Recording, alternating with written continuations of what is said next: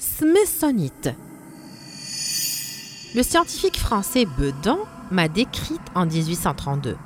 J'ai été nommé en l'honneur de James Smithson, fondateur de Smithsonian, une association à caractère éducatif aux États-Unis. Je suis naturellement incolore et je suis l'une des pierres les plus attrayantes pour les collectionneurs de minéraux mais en raison de la combinaison de certaines impuretés au cours de ma formation dans les conditions de pression et de chaleur adéquates, mes couleurs ont varié et sont devenues bleu vif, vert, marron et rose. Je suis un carbonate de zinc et l'un de ces minerais secondaires et on me trouve généralement au sommet des roches recouvertes des sédiments de zinc. J'ai un éclat soyeux très attrayant, mais j'ai rarement des structures cristallines complètes.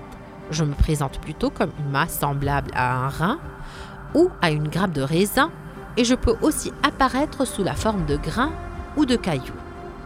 On me trouve en France, en Namibie et au Mexique en Amérique du Sud.